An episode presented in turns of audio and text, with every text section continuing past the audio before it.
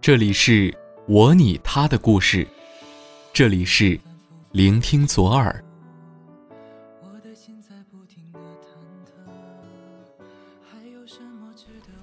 一晃三四年，匆匆又夏天。青春不老，我们不散。关于毕业，有人是这么说的：毕业了，不说再见，我们后会有期。曾经的我们也信誓旦旦地说着永远，以为那就是一生一世。可是，欢乐总是太短，寂寞总是太长，而挥之不去的，是雾一样的伤感。毕业，就像是突如其来的终止符，将一切美好生活全部打散。就业、失业、相爱、离散、痛哭、迷惘、执念、手足无措、梦想奋斗。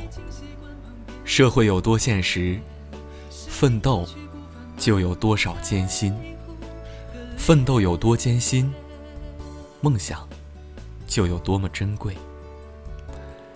阳光透过窗户。落在桌椅上，与影子形成莫名的契合。再从那个角度望去，曾经已不再是曾经。蓦然，才想起自己已经毕业了，回不去了吧？那个夏天的日子，那几年的时光，就这样在无人知晓的角落里被遗失。然后再如潮水般涌来，剩下的只有记忆，如此的苍白无力。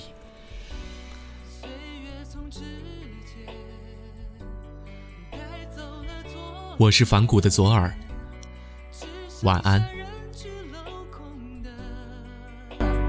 零星的碎片